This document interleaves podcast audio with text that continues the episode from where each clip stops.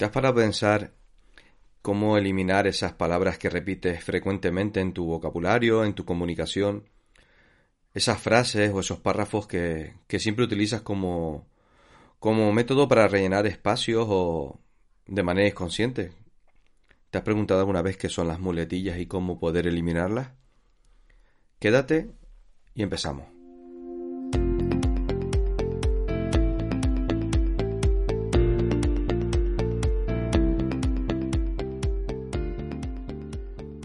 Hola, buenos días.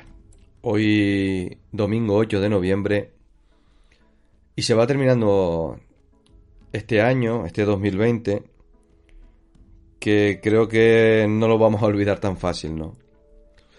Ya no solo por, eh, por esta enfermedad, esta, esta pandemia que nos ha acompañado y que nos sigue acompañando eh, desde que iniciara el mes del año, vamos, desde febrero o marzo, por lo menos en España, y que se ha ido, pues bueno, mm, traspasando y recorriendo todo el planeta.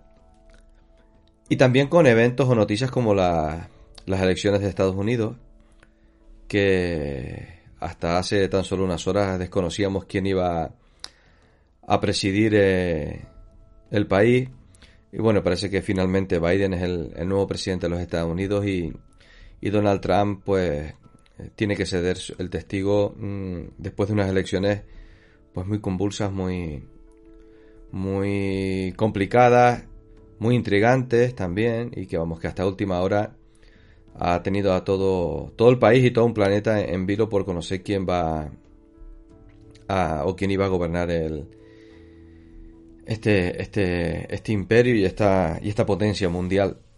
Mm, algunos ya incluso hablan de, de, la sucesión de Biden en, manos de, de, Karma Harris, ¿no? Y eh, vamos, si todavía faltan un par de meses para que sea oficial, eh, pues imagínense.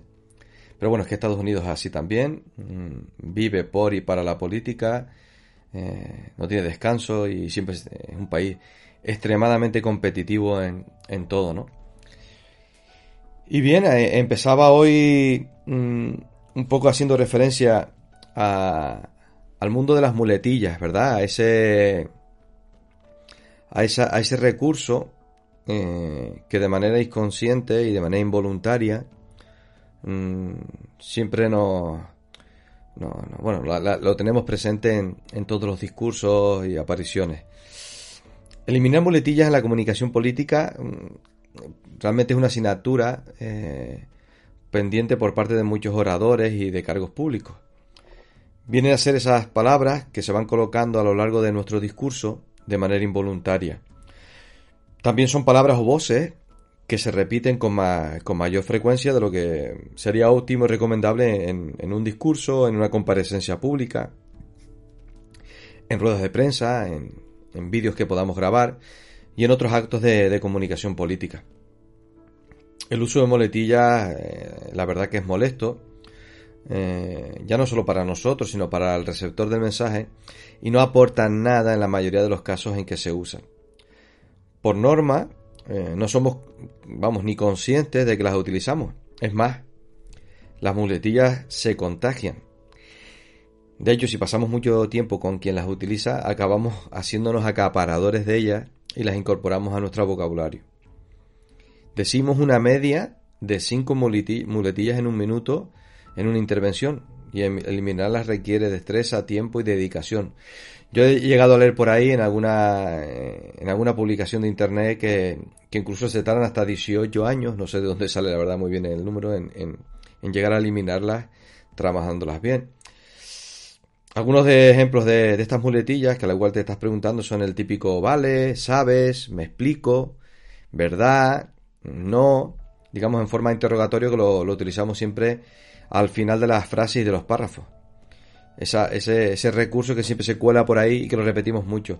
De hecho, en, sin ir más lejos, en mi caso yo lo utilizaba con mayor frecuencia el, el, eh, el vale, o sea, ese refuerzo de lo que estoy diciendo, ¿no? Y lo uso, lo uso cada vez menos mm, después de usar estas técnicas que, te voy a explicar ahora a continuación. porque no es fácil eliminarlas, ¿no? Son cosas que llevan mm, acompañándonos muchos años y no es tan sencillo quitarlas de un vocabulario. Pero la verdad que es importante porque, porque bueno, yo creo que quedan mal y, es importante eh, dar cierto grado de consistencia a, nuestro vocabulario, a nuestras, nuestras conversaciones, a nuestras comparecencias y las muletillas llegan a caer pesadas y, caen mal la realidad, ¿no? Hay muchas más, además contamos con el conocido en, cuando nos quedamos en blanco un poco que lo utilizamos también muy muy frecuente y que viene a ser la prolongación de la última sílaba y al que tanto invitamos a, a nuestra conversación o mensaje. Repito, eliminar las muletillas en nuestras comparecencias hace que nuestra oratoria tenga un carácter mucho más natural y sea más fácil de seguir. Por eso hay que ser consciente de que los hábitos en la expresión oral eh, no son fáciles de eliminar. Y por eso es importante descubrir cuáles son nuestras palabras de relleno, ¿no? Ya te digo que las tienes y forman parte del día a día de, de un mensaje político. Solemos utilizarlas cuando estamos nerviosos, cuando estamos emocionados o cuando vamos a dar malas noticias. Fíjense, son los tres momentos en que suelen aparecer con, con mayor intensidad. En el momento que estamos nerviosos, cuando estamos emocionados o cuando vamos a dar una noticia que nos dé de buen agrado. El público pueda conectar y atender mejor a nuestra intervención cuando no abusamos de ella.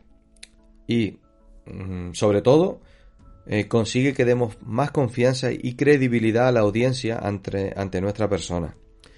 Una de las principales causas de por qué usamos las muletillas es el miedo al silencio, a la pausa y, al no saber qué decir. Eh, por eso nuestro subconsciente entiende al silencio como, como desconocimiento y nos traiciona, nos juega malas pasadas. ¿Y qué pasa? El cerebro odia aparentar no saber. Y por eso tira del recurso de la muletilla para cumplir ese, para, repito, para rellenar ese espacio. Es importante empezar a usar de manera más frecuente el silencio en nuestro discurso político. Todo aquello que se pronuncie tras un silencio tiene una capacidad de conexión mayor con quienes nos escuchan. Los silencios crean expectativa e interés. También ofrecen descanso al, orador y a quien nos presta atención. Si detectamos que vamos a decir una muletilla, pues hagamos un silencio. Eh, es como tenerlo como una especie de, de norma y pensarlo mm, un poquito antes de decirlo. No es fácil, por eso digo que si detectamos. Pero bueno, por eso quiero darte cuatro claves para eliminar las muletillas en, nuestro mensaje político y que te van a ayudar seguro a, a que conectes mejor con tu mensaje y con con las audiencias. La primera clave para eliminar las muletillas es conocerte.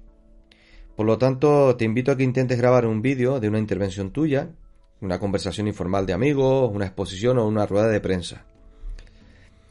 Es importante conocerte un poco más, por eso si no lo quieres hacer tú mismo, pues pide que alguien de confianza pueda ayudarte y decirte qué muletillas ha detectado en el discurso. O sea, grábate y, y anota todas esas muletillas tipo vale, tipo de acuerdo, tipo e, que bueno, que hemos utilizado y que hemos detectado en esa grabación. La segunda clave eh, es el apuntar. Esto que te estoy comentando, revisar el vídeo, las grabaciones que hayas realizado ya anota todas esas muletillas. Es importantísimo. Hazlo con tranquilidad y concentración. Eh, no hay prisa. Seguro que vas a detectar algunas más que, otras, eh, dependiendo de la intervención que tengas. Fíjate por qué las has usado y en qué lugar las suele colocar.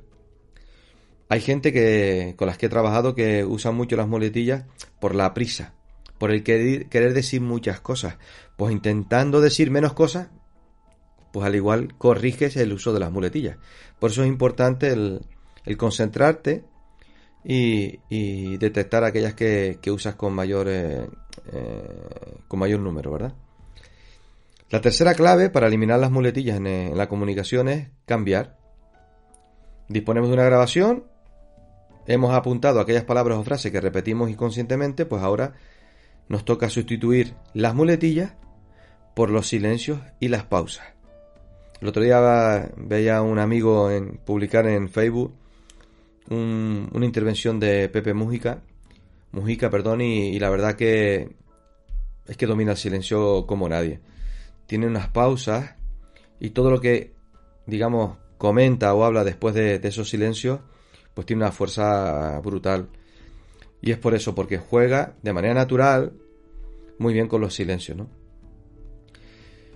Por lo tanto, después grábate, repite la intervención, a ver qué tal te ha salido. Puedes hacerlo en un vídeo muy corto, tampoco tiene que ser muy largo, de uno o dos minutos. Y una buena técnica es identificar claramente dónde vas a colocar el silencio. Es decir, tenerlo incluso ya previsto. También se puede practicar.